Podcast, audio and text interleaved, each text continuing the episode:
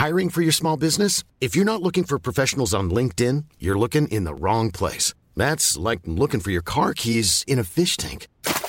LinkedIn helps you hire professionals you can't find anywhere else, even those who aren't actively searching for a new job but might be open to the perfect role. In a given month, over 70% of LinkedIn users don't even visit other leading job sites. So start looking in the right place. With LinkedIn, you can hire professionals like a professional. Post your free job on linkedin.com slash people today. Hey, it's Danny Pellegrino from Everything Iconic. Ready to upgrade your style game without blowing your budget? Check out Quince. They've got all the good stuff, shirts and polos, activewear, and fine leather goods, all at 50 to 80% less than other high-end brands. And the best part? They're all about safe, ethical, and responsible manufacturing. Get that luxury vibe without the luxury price tag. Hit up quince.com slash upgrade for free shipping and 365-day returns on your next order. That's quince.com slash upgrade. El rock siempre da de qué hablar en Flash Black. Solo hay distintas formas de hacerlo. Conducido por Sergio Albite y Jorge Medina. Un podcast 100% satanizado. Rock por siempre en Flash Black.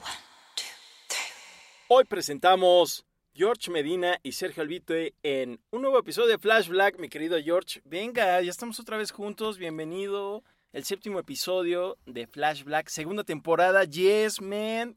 Estoy muy contento de estar de regreso en una cabina contigo para pues, un nuevo episodio. ¿no? Chocar puños. Venga, yes. Ustedes no lo ven, pero chocamos un puño sanamente, con sana distancia. Y pues sí, la verdad, ha sido un triunfo. Has vencido al COVID o la COVID, como los dos dijimos Sí. en nuestro capítulo. Y me da mucha alegría porque se dice fácil, pero sabemos que millares de personas han sufrido, si no es que millones, eh, con, este, con este virus que nos ha tenido encerrados, pero a, a la vez más abiertos para otras cosas. Y qué bueno que estás aquí, Serge. Fuiste afortunado. Todo lo que sea esperar unos días para poder, para poder reencontrarnos y poder platicar de rock and roll, pues qué mejor. Así es que un placer, mi querido Serge. No, pues gracias, amigo. Y la verdad, sí, fue un encerrón, no del que nos hubiera gustado, pero ¿Cuál te hubiera gustado? pues el clásico encerrón, ya sabes. eh. El de Secu. Eh, yes, El de man. botella. Pero hoy vamos a hablar precisamente, después de dos grandes episodios por separado, que fue Mark Bolan y Ace Frehley, de una mujer increíble, que muchos le- eh, decían y dicen que cantaba como negra y no era negra.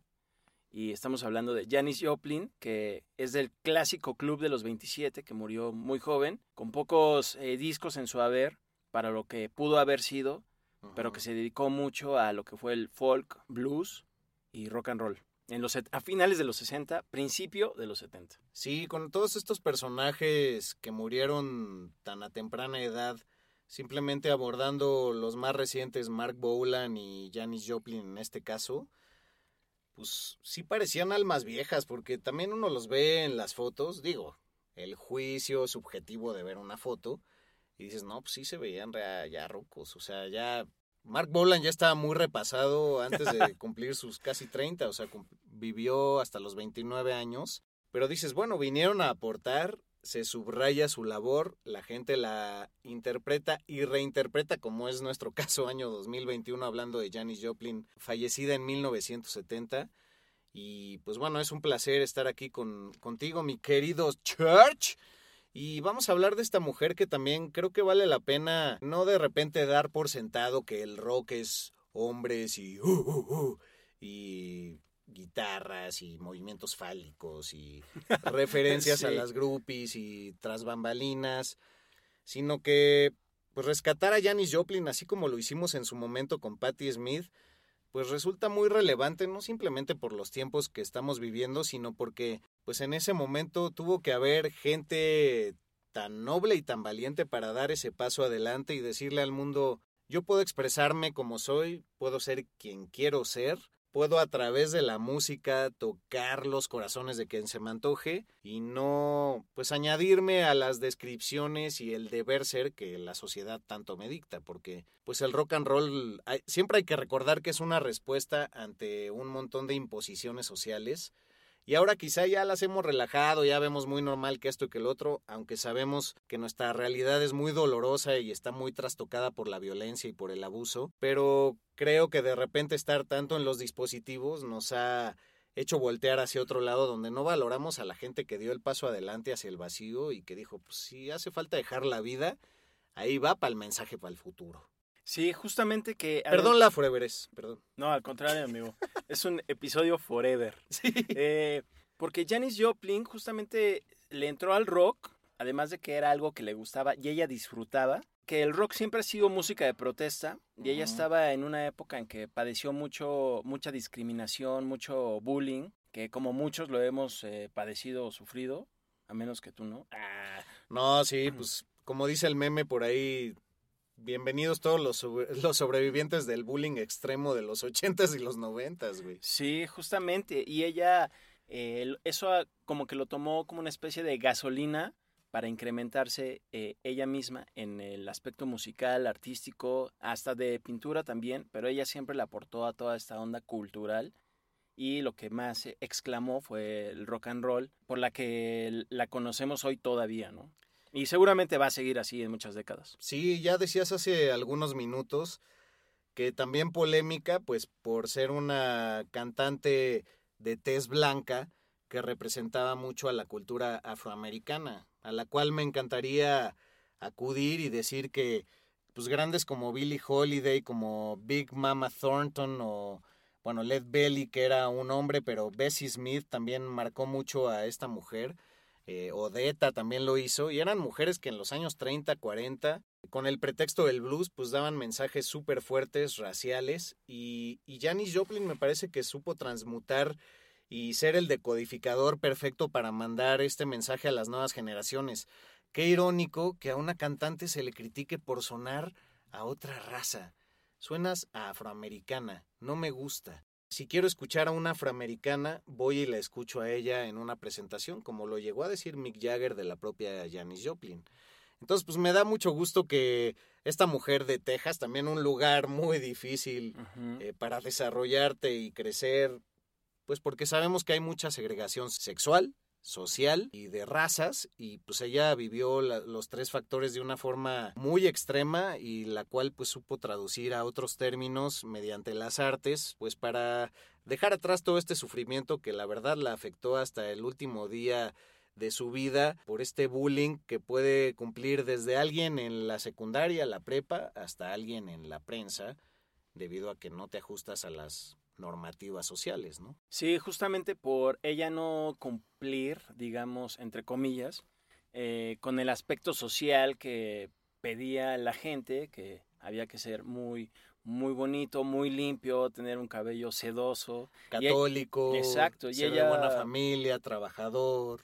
Toda esa onda y que ella no cumplía, empezó a expresar su forma de abuso contra ella con una eh, forma distinta de vestirse, ¿no? Que en ese momento era vestirse como hombre, que hoy es ah. algo totalmente normal, vestirse de jeans, una mujer también. O incluso con faldas muy cortas, pero con una camiseta de hombre claramente, rockera, y era señalada, ¿no? Ella originaria de Port Arthur en Jefferson, Texas, y bueno, siendo del año 43, pues también ahí hay que acudir para saber que toda esta segregación de los blancos por un lado, los negros por el otro, eh, pues definía un montón de cosas, pero ella creciendo en Port Arthur, que era un lugar un poco eh, racista, que segregaba a toda la raza negra, pues pudo adquirir este sentir y luego pudo acudir a universidades, como en el caso de Austin, donde eran de ambos sexos y también todo tipo de,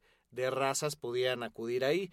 Pero ella, como bien mencionabas, es muy señalada porque se llevaba tanto con hombres como mujeres, eh, llevaba faldas muy cortas, lo que decía camisetas de hombre, se le veía teniendo amoríos con mujeres, con hombres, algo que hoy quizá conoceríamos como bisexualidad, pero acudiendo a un término más reciente y más consciente, yo diría que pansexual, que es simplemente pues cualquiera del sexo que sea o de la identidad que tenga, si te resulta atractivo por su forma de ser, pues puedes acudir a él, ¿no? Sí, y muy tristemente ella padeció una discriminación muy grande y muy grave que fue el que le dieran como el atributo de ganarse eh, el premio como el hombre más feo de, de, la escuela, ¿no? Que ni siquiera es un premio, obviamente.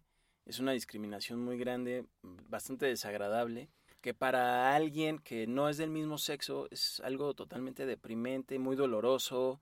y bueno, es algo que estoy diciendo desde afuera porque no logro imaginar lo que sería vivir eso.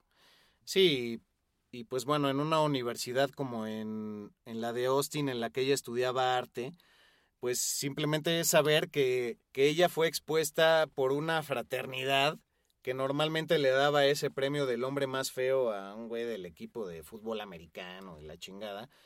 Pues era como, esta mujer es tan polémica y nos cae tan mal por ser diferente, por ser incluyente, por, eh, por tener atrevimientos que no todos manejamos en esta época, pues bueno, el hombre más feo.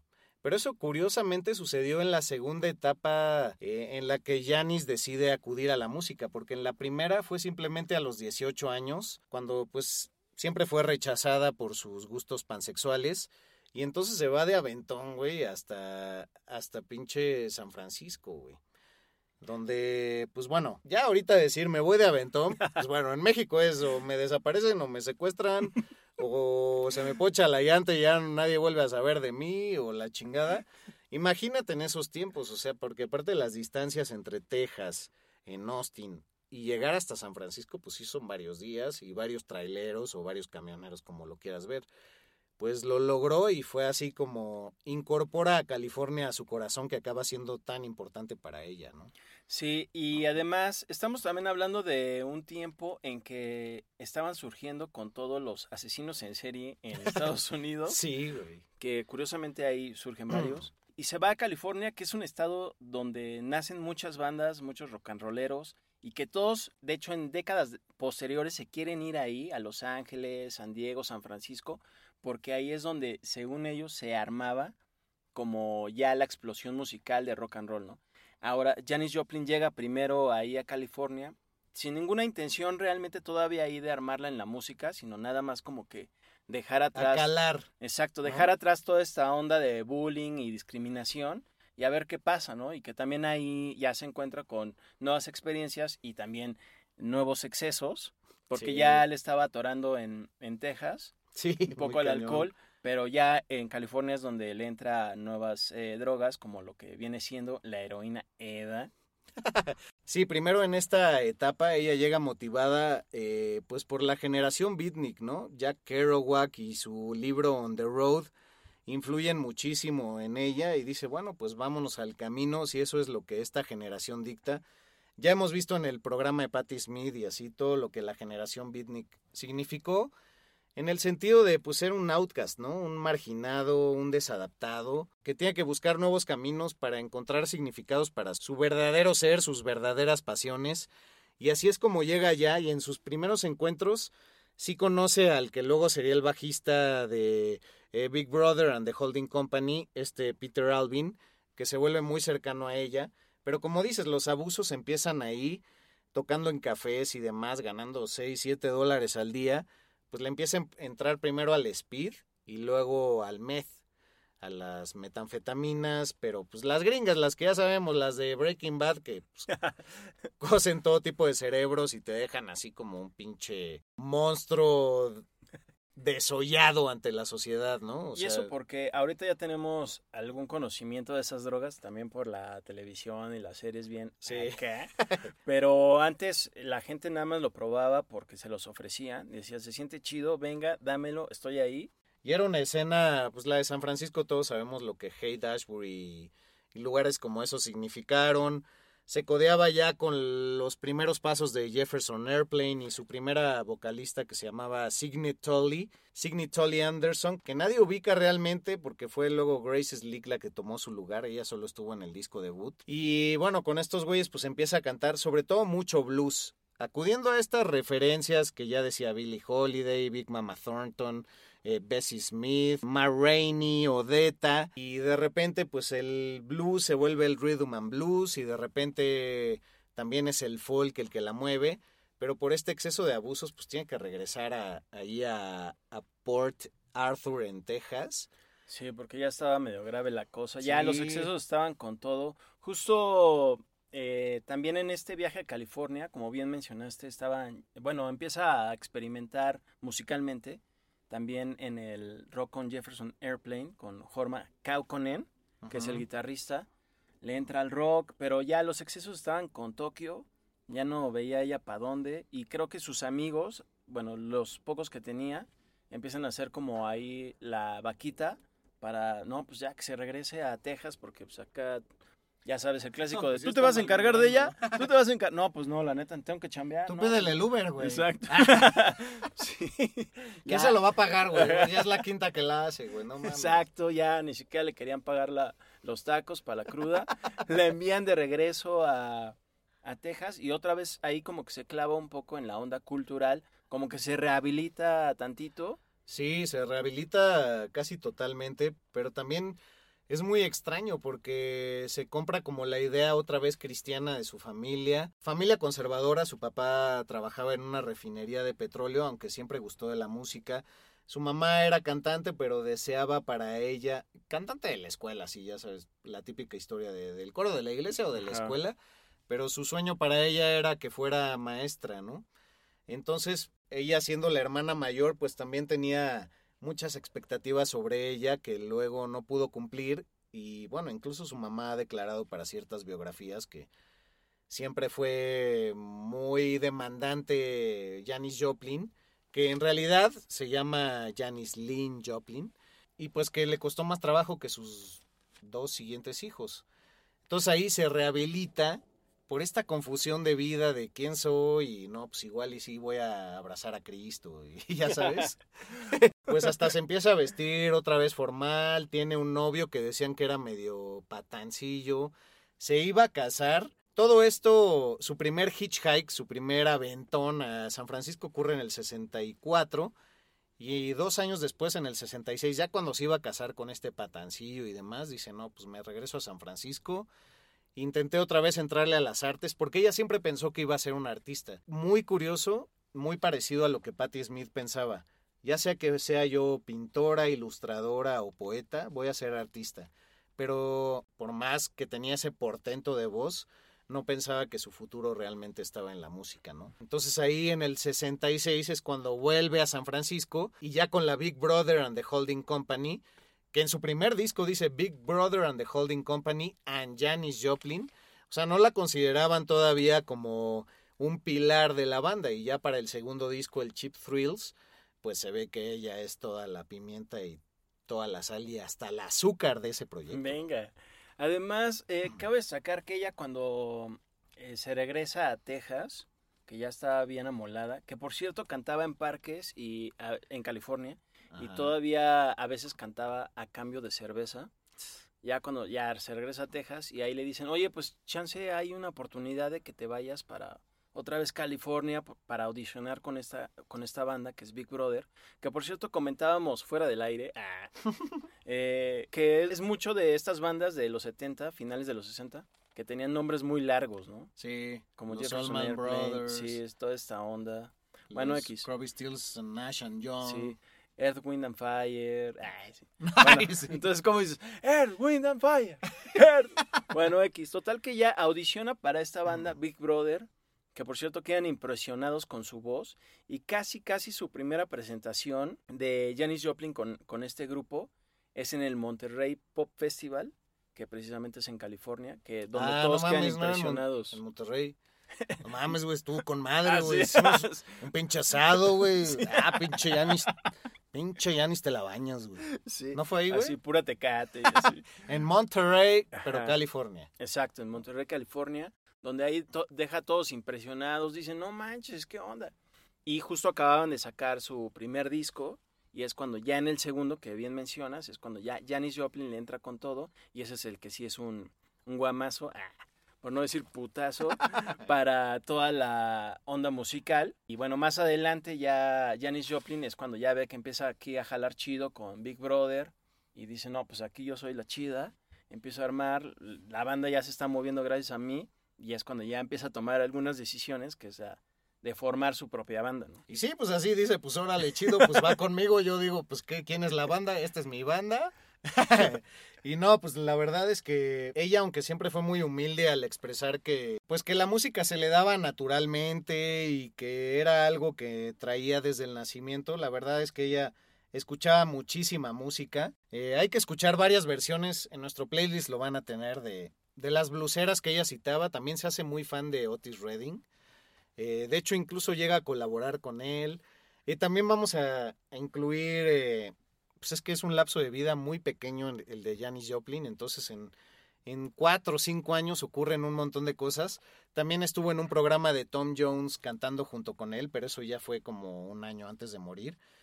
Y yéndonos a, esa época del 66 que citabas, aunque decía ser muy sencilla y muy naturalmente música, pues le gustaba aprender la guitarra por sí misma, siempre codearse con gente de, del medio y demás. Y así es que decide dejar a la Big Brother and the Holding Company para hacer su, su proyecto solista primero con la Cosmic Blues Band, eh, que tiene pues una explosión de disco debut como solista que pocos conocemos es con su disco I Got Them All Cosmic Blues Again Mama del 69, con el que pues tenemos grandes sencillos como Try, Just a Little Bit Harder o Maybe, pero que si nos ponemos a escuchar el disco en su totalidad es una maravilla del blues rock y del RB. Y ya después quiso dar el salto con su siguiente banda eh, que se llamaba Full Tilt Boogie Band para pues entrarle al Pearl y que estuvo trabajando con ellos varios meses, pero lamentablemente pues muere tres meses antes de la presentación de este disco, en el que es curioso porque en algunas entrevistas declara que ahí ya le quiso entrar más al... A lot can happen in the next three years, like a chatbot may be your new best friend. But what won't change? Needing health insurance. United Healthcare Tri Term Medical Plans are available for these changing times Underwritten by Golden Rule Insurance Company, they offer budget-friendly, flexible coverage for people who are in between jobs or missed open enrollment. The plans last nearly three years in some states, with access to a nationwide network of doctors and hospitals. So for whatever tomorrow brings, United Healthcare Tri-Term Medical Plans may be for you. Learn more at uh1.com. Ready to pop the question? The jewelers at BlueNile.com have got sparkle down to a science with beautiful lab-grown diamonds worthy of your most brilliant moments. Their lab grown diamonds are independently graded and guaranteed identical to natural diamonds, and they're ready to ship to your door. Go to Bluenile.com and use promo code LISTEN to get $50 off your purchase of $500 or more. That's code LISTEN at Bluenile.com for $50 off. Bluenile.com code LISTEN.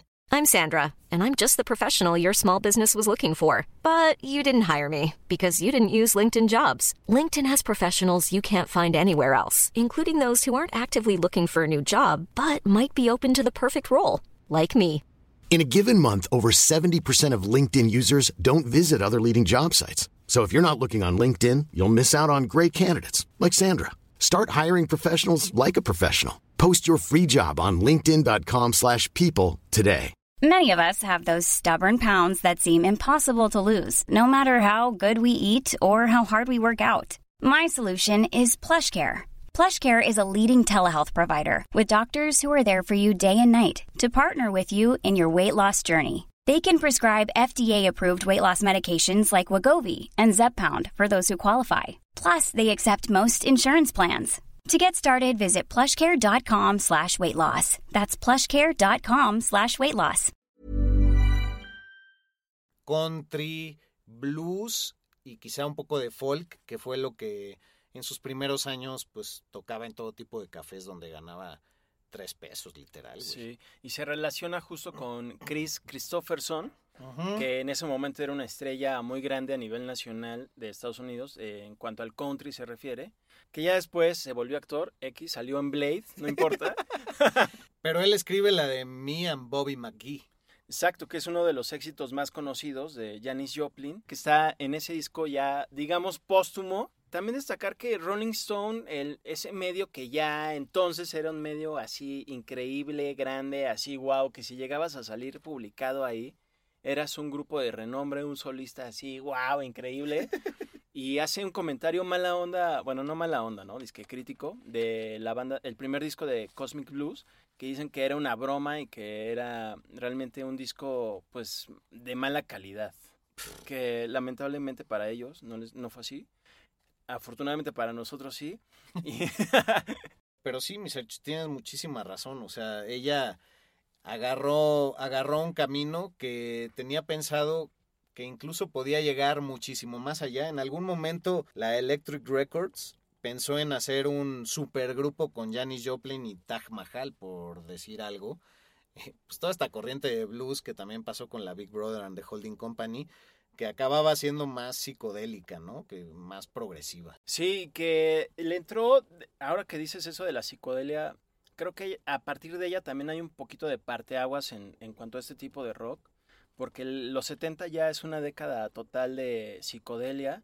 Se queda un poquito atrás lo que es el folk, porque también continúa ya el blues y ya es lo que se empieza a transformar en lo que viene siendo el hard rock y ya que vienen llegando bandas como que vienen ya de salida, por ejemplo, de Doors, porque también fallece Jim Morrison, que también hay una anécdota con Janis Joplin, que contaremos más adelante. Y gracias a ella creo que también muchas personalidades, incluso hombres como cantantes, eh, reciben cierta influencia de Joplin en la ejecución vocal. Sí, muy cañón. Tiene unos alcances muy cabrones. Y muchos pensaban también que, el, que lo que hacía en el escenario era improvisación, pero muchos dicen como, ah, este grito es como Tina Turner, mujer de la cual era también muy fan y hay una, una presentación de ellas dos en un escenario. Recordemos, Tina Turner, subrayada por mucho tiempo como la Mick Jagger femenina y que por ser la pareja de Ike Turner se ve muy afectada incluso hasta nuestra fecha, porque era una mujer que llenaba el escenario, ¿no? Sí, justamente un año antes del fallecimiento de Janis Joplin, eh, se llegan a... Bueno, estaba Tina Turner eh, tocando en el Madison Square Garden en Nueva York, y se da una presentación improvisada con Janis Joplin ahí, y ahí yo resaltaría que tienen en común justo esto, ¿no? Del abuso no solo físico, sino también eh, mental que ambas eh, pues recibieron y justamente manifiestan toda esta onda en la música con una gran presentación en el Madison Square Garden. Sí, como que logran trascender esa, esa realidad masculina de sus vidas. Y también de lo que decía hace rato, pues Janis Joplin estuvo con un patanazo, pero que las cartas que ella le escribía y que él le escribía en su momento en Texas a ella han servido muchísimo para para desarrollar biografías muy sentidas y muy cercanas a, a lo que Janis Joplin significaba, porque pues sabemos que ella fue muy buleada y en algún momento pues este sentimentalismo y esta sensibilidad que ella tenía, esta vulnerabilidad, la trasladó de alguna manera a la prensa y también le llegaba muchísimo lo que la prensa decía de ella, al verla de forma despectiva, como ya habíamos mencionado, de ser una voz negra siendo blanca y también pues en esta cuestión de que le valía madres estar desnuda en el escenario o sin ropa interior, eh, era promiscua, tenía esa fama, es feo decirlo, ¿no? Era promiscua. Pero decían, pues no, pues se cogió uno que otro en el camerino, luego se subía al escenario sin bragas y demás. Eh, alguna vez hizo una, una sesión de fotos desnuda también. Y pues por esta liberación sexual fue muy señalada y por eso al principio decíamos, es una mujer que, que creo que merece ser el estandarte de muchos de los movimientos actuales y del futuro incluso, pues porque fue muy atrevida y porque aunque tenía esta vulnerabilidad decía, pues voy para adelante, pinche mundo, me la pelas. Venga de ahí. Además, eh, sí, la música era sin duda su escape, porque ella, dice, ella decía que cuando cantaba, eh, describía a esta actividad como 100 orgasmos con alguien que amas, solo de cantar. Y ella en la canción All This Loneliness, que obviamente ella escribió que, pensando en lo que había vivido y lo que estaba viviendo. De las pocas que escribió. Exactamente. Ella simboliza su soledad porque realmente cantaba y se acababa el concierto y ya ella se iba a su casa, pero ya se quedaba sola, tenía relaciones, lo que sea, pero siempre seguía sola, ¿no? Por todo lo que había padecido de abuso. Claro, y mucho de eso creo que es importante subrayarlo, es lo que pasa con todas estas figuras, y bueno, las de la actualidad también, que esta fama no saben cómo transmutarla, ¿no? Y es el caso también de Jerry García, que fue un hombre muy cercano también a Janis, este hombre de Grateful Dead, uno de los guitarristas, eh, junto con Bob Weir, que si ustedes ven la biografía de Bob Weir en Netflix, pues pueden checar que también la heroína fue el rumbo que tuvo que tomar Jerry García, pues porque en el, en el momento en que no puedes poner un pie en la calle sin que alguien te diga, una foto, ah, Jerry García, ah, estás bien gordo, ah, qué buenos chinos, ah, yo concebí a mi hija escuchándote, cosas así, pues el único escape que la gente malamente encuentra, pues llega a ser en las drogas, ¿no? Si no, pregúntenselo a León Larregui. Como cuando agarró el alcoholímetro. Pero no, volviendo a la seriedad, pues sí, o sea, ella tomó las, las drogas como una vía fácil y la verdad la heroína fue lo que la acabó matando. Pero hablando pues de Grateful Dead y de ella, ya en algún programa lo había mencionado, pero bueno, pues cuando se murió dejó 2.500 dólares para que hicieran una fiestota cuando se muriera. Y también se decía que había unos Space Brownies, unos brownies carcajada, con marihuana ahí en, la, en el funeral. Y que Grateful Dead, pues muy a su estilo y como lo hacía la Big Brother and the Holding Company en, su, en sus principios, pues llameaban cabrón y eran canciones que podían durar decenas de minutos, güey. Entonces ahí dejó 2.500 dólares y aparte su testamento, ¿sabes cuántos días antes de morir lo hizo? ¿Cuántos? Tres días antes. Ah, caray. De hecho, pasaron muchos acontecimientos pocos días eh, después y antes de su muerte, ¿no? Como por ejemplo, lo último que Janis Joplin grabó fue una felicitación a John Lennon con la canción Happy Trails, que es original de Dale Evans. Y justo la rola tiene una línea que si lo vemos, eh, bueno, ahorita es escalofriante porque ya los dos músicos murieron, pero decía, felices senderos para ti, hasta que nos veamos otra vez. Y Janis Joplin, y eso lo grabó poco tiempo antes de su fallecimiento. Ah. Y la canción salió muchos años después, en el 93, en un box set de Janis Joplin. Y justo Lennon, eh, poco después de la muerte de la cantante, recibió esa grabación pero ya cuando Joplin había muerto, y eso lo dijo él en una, en una entrevista. Entonces, y él murió casi 10 años después. Exacto, 10 años después. Entonces, por eso es escalofriante esa onda de nos volveremos casi a ver, ¿no? Pero ya en otro, en otro sendero, que, lo cual saca de onda. Flash Black. En otro orden de ideas y ya entrándole al chismecito sabroso de Patti Chapoy, pues en algún momento dicen que Jim Morrison otro del club de los 27, pues dicen que tenía una fijación sobre Janis. Ya ven que era que medio que un ladies man, ¿no? Que pues, muy ligador y así, que le tiraba y le tiraba el pedo y que Janis lo mandó a la chingada varias veces, pero que un día ya lo tenía, ya la tenía tan harto que le reventó una, una botella de, pues creo que era de whisky porque Janis siempre bebía whisky comúnmente y de ahí, o sea, Jim Morrison, más allá de bajonearse, fue como, ah, esta mujer es la onda, güey. Me la quiero echar, güey, así, por favor, güey, qué personalidad. Y, bueno, hablando del whisky, pues también Southern Comfort fue una marca de whisky muy conocida en Estados Unidos por mucho tiempo.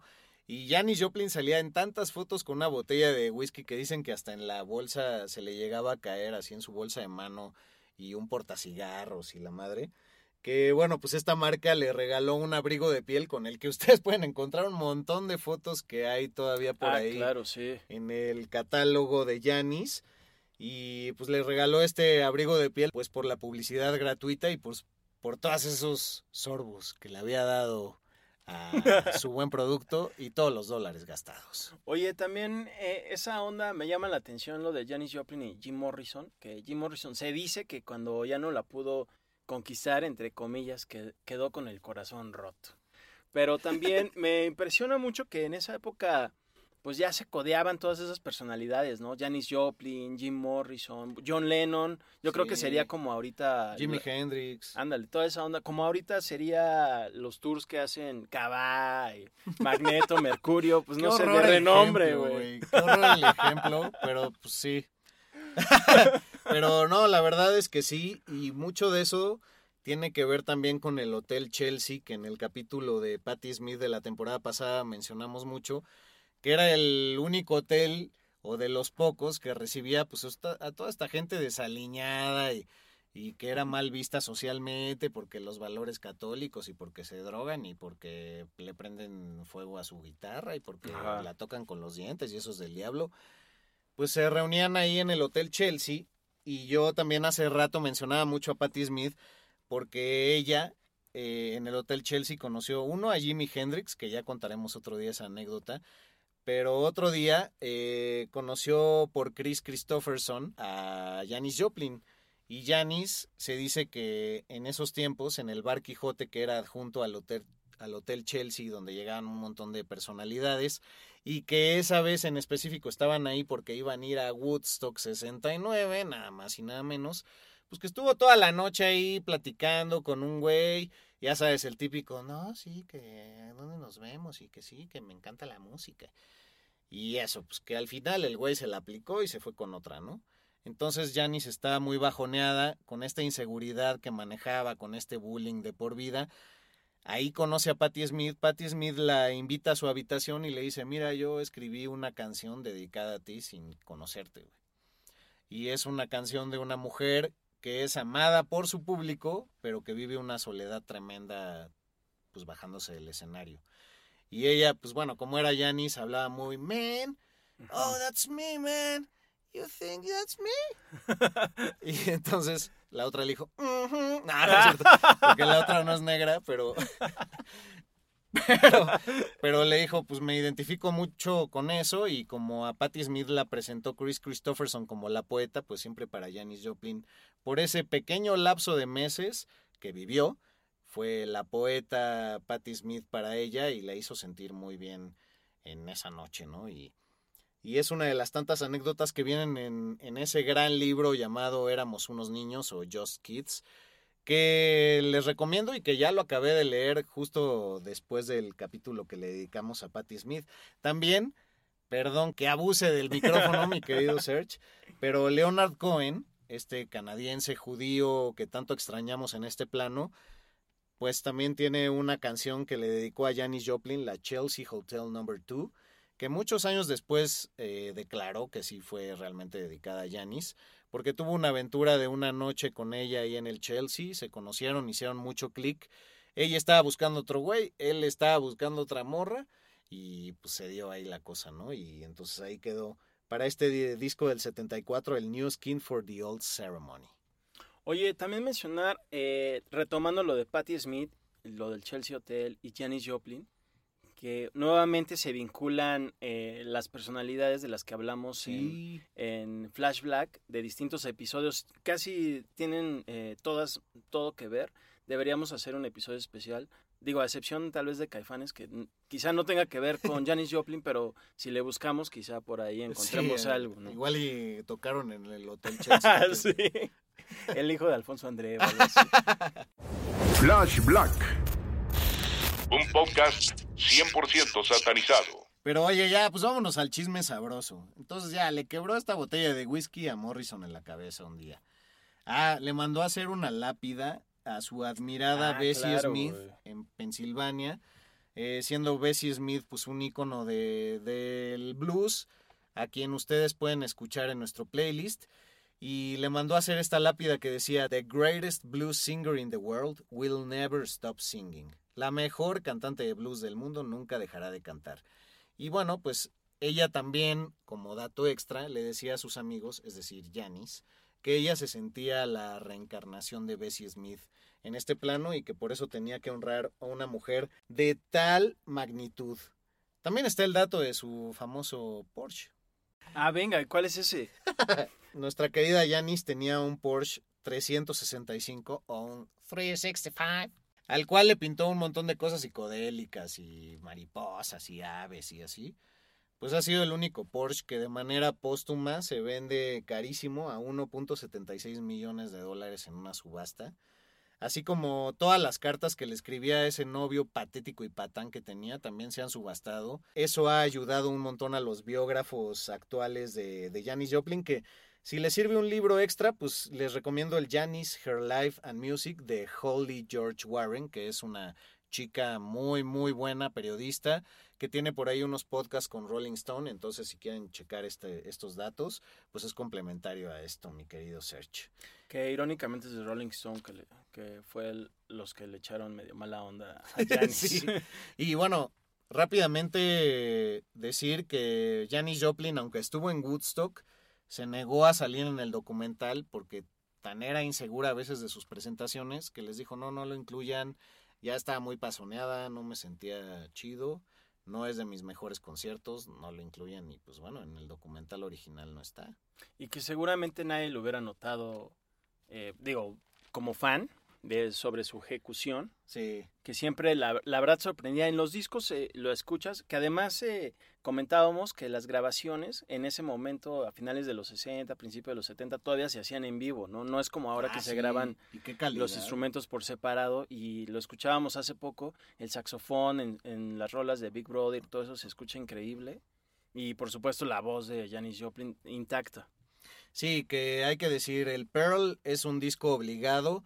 Pearl es un apodo que se le decía a ella, ser como la perla, entre sus amigos más cercanos, ya valorándola por el icono musical que era.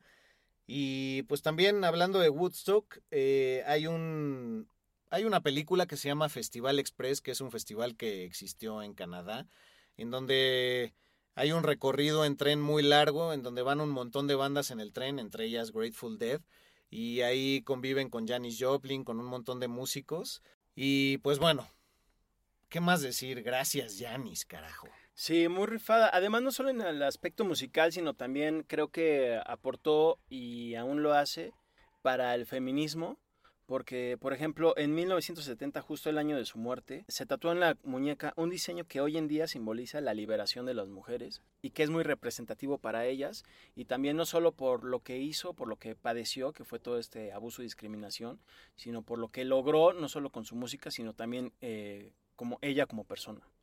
Sí, pues cerremos este episodio simplemente invocando a Janis. Creo que Janis Joplin desde su vestimenta, desde su forma de cantar, desde su forma de expresarse, lean por ahí varias entrevistas que hay de ella, pues era distinta, nació para marcar un antes y un después e incluso pues todos esos mensajes se pueden resignificar ahora, así es que pues búsquenos en las redes, acabemos este programa dignamente, mi search, y algo que quieras agregar. Pues Janis Joplin, la verdad, siempre siento que fue una referencia y lo seguirá siendo, no solo en el aspecto femenino, sino también en el aspecto del rock and roll en general. Eh, influencia para muchos de los artistas que yo descubrí eh, décadas después y que para mí son clave en el rock and roll. Y creo que gracias a Janis Joplin existen estas, estas, estas bandas. Y también, como decía, en el feminismo creo que es esencial. Y bueno, creo que es esencial que la, la neta le den un repasón siempre a, a su música y donde estaremos compartiendo todas las rolas que hoy mencionamos. Exacto, güey. Y decir también que, bueno, creo que también es importante tener este referente sociocultural para decir, no, pues una mujer no tiene por qué llamar la atención su físico o cualquier expresión exteriorizada de ella. Y a pesar de no ser una mujer tan agraciada, estilo estos playgirls y playboys que conocemos, pues todo mundo tiene un talento, todo mundo tiene algo que expresar y todo mundo puede ser alguien que marque pues, la historia del rock and roll o la historia humana de alguna manera. Flash Black. Flash Black Pod en Instagram, en Twitter, eh, Flash Black Podcast en Facebook, arroba albuitre, arroba medinaudio y así nos despedimos en una emisión más de Flash Black, donde estaremos pues reforzando un poco todo lo dicho en este espacio con nuestras publicaciones entre semana. Gracias por escucharnos, cada vez somos una comunidad mayor. Dejen la apatía, usen la música y el rock and roll para expresarse, para romper sus límites y no vean todo con tanta facilidad. Esto se hace con amor y esperemos que impacte donde tenga que impactar y lo mejor sería que sean sus bocinas. Venga de ahí, amigo, te rifaste, me inspiraste y muchas gracias a todos los que nos escuchan internacionalmente en Estados Unidos, en Europa y por supuesto todos los que nos escuchan aquí en México. Los saludamos con Tokio. Nos veremos en el próximo episodio, mi querido George. Esperamos sus comentarios, gracias y hasta luego. Yes. Rock por siempre en Flash Black. Conducido por Sergio Albite y Jorge Medina. Flash Black. El ADN del rock está en Flash Black.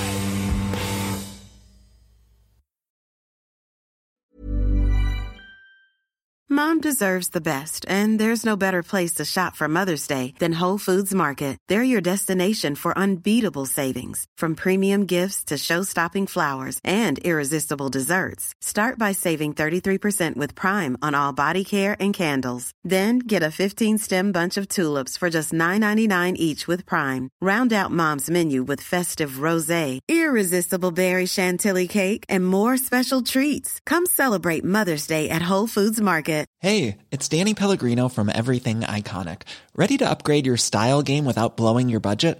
Check out Quince. They've got all the good stuff shirts and polos, activewear, and fine leather goods, all at 50 to 80% less than other high end brands. And the best part? They're all about safe, ethical, and responsible manufacturing. Get that luxury vibe without the luxury price tag. Hit up quince.com slash upgrade for free shipping and 365 day returns on your next order. That's quince.com slash upgrade.